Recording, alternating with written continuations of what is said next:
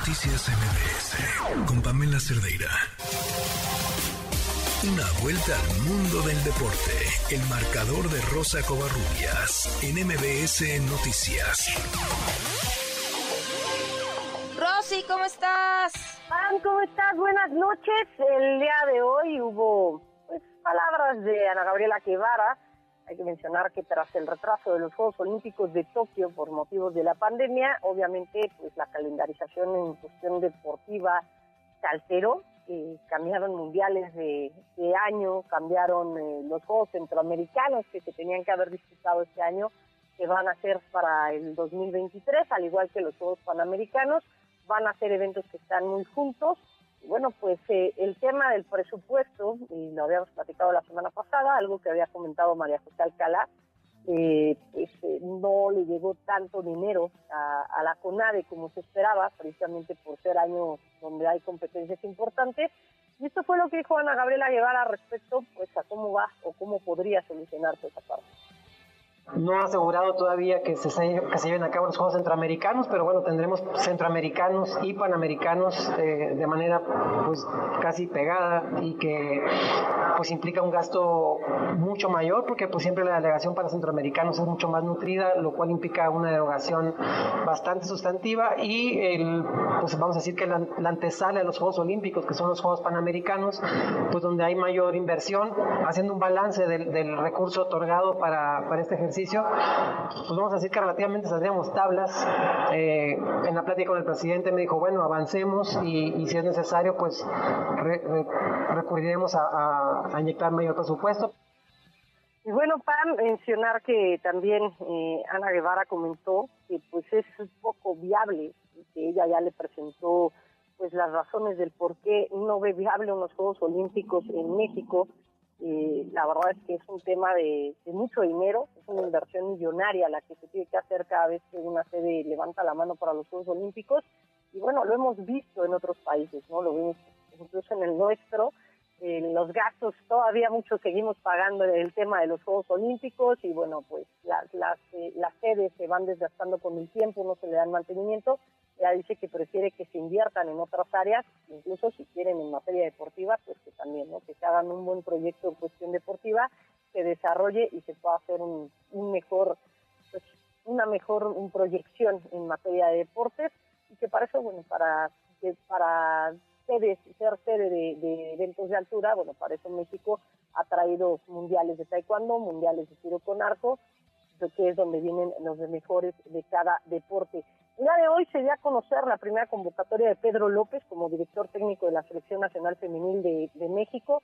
Son 25 jugadoras quienes van a estar enfrentando a Chile el próximo 10 de octubre en las instalaciones del América. Destaca obviamente el regreso de Charlín Corral, quien va a volver a vestir la casaca del tri femenil después de que su última participación fuera en los Juegos Panamericanos de Lima en 2019, estamos hablando de hace tres años, su última convocatoria fue precisamente en el mes de agosto y bueno, pues para este, este partido amistoso Pedro López la conoce bien, también jugó en España, fue, eh, Pichichi y bueno, pues también decirlo, Andrea Rodebajo es una, es una persona que le tiene total confianza a Charlín Corral. De los de las convocadas, eh, hay que hablar del regreso de Natalia Mauleón, que se perdió el preolímpico de julio por estar, el preolímpico y premundial de julio por estar convocada con la selección femenil sub-20. Y bueno, Ailina Vilés de Monterrey, quien va a tener su primer llamado con la selección femenil.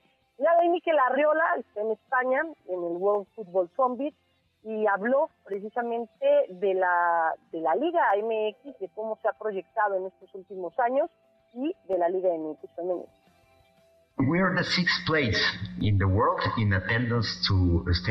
Somos la sexta liga del mundo con mayor asistencia a los partidos y el décimo en términos de fanáticos.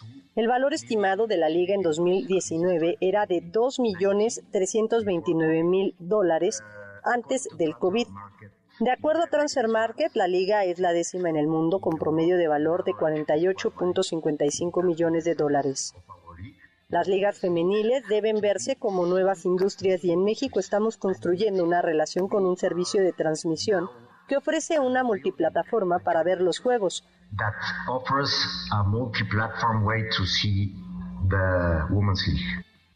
Esperemos Esperemos, Pam, que la Liga MX femenil no solamente esté pues amarrada a algunas plataformas, porque es una liga que tiene cinco años, es una liga que está en expansión, que la gente se está acercando a los estadios, que la gente cada vez la consume más, y el tenerla privatizada en cierto sentido, o sea, de por sí ya pagas en, un sistema de cable, el mandarla a una plataforma privada donde solamente se ofrecen deportes, pues es bastante complejo que alguien pueda pagar esa cantidad solamente por un deporte en específico y bueno, por la Liga MX femenil un poquito más, ¿no? Este viernes ya arranca la última jornada de la Liga MX femenil. América va a buscar cerrar con triunfo ante Puebla y así asegurar la cima de la tabla general. Estas son palabras de Salvador Reyes. Es claro que queremos terminar en primer lugar eh, y tenemos la oportunidad ganando el, viernes, ahí, ahí nos colocaremos, así que es el objetivo. Y lo, lo, otro, yo creo que el equipo no pone excusas, el técnico no pone excusas, así que como sean las circunstancias, quien toque, vamos a, por ello. Ya leí, ya se olvida la racha que tuvimos en el torneo normal, ya como, como dicen es otro torneo, estamos enfocados a, a ganar contra quien sea, donde sea. Eh, aquí en casa, gracias a Dios, nos hemos hecho muy fuertes, la afición nos ha apoyado a full y creo que el equipo ha respondido bien y, vamos por, por ese título. Y bueno, los Pumas eh, de la UNAM eh, anunciaron este, este jueves por la mañana que Dani Alves había sufrido una lesión, parecía que estaba grave y que por eso se perdería el último partido de la, de la temporada regular. Hay que recordar que los Pumas ya están eliminados, por lo que Dani Alves no viajó a Ciudad Juárez. Mencionar, Tam, que después el propio jugador dijo que había sido un choque y que por precaución un choque con otro de sus compañeros en el entrenamiento y que por precaución no había realizado el viaje, aunque Dani Alves pues parece que tiene ofertas en Europa, también en el fútbol mexicano, pero por el momento, como lo dijo el futbolista, sigue comprometido con los Pumas, parece que podría seguir ahí. Nada más mencionar también que los aficionados que van a visitar Qatar para la Copa del Mundo van a tener que presentar una prueba negativa de COVID-19 antes de entrar a este país.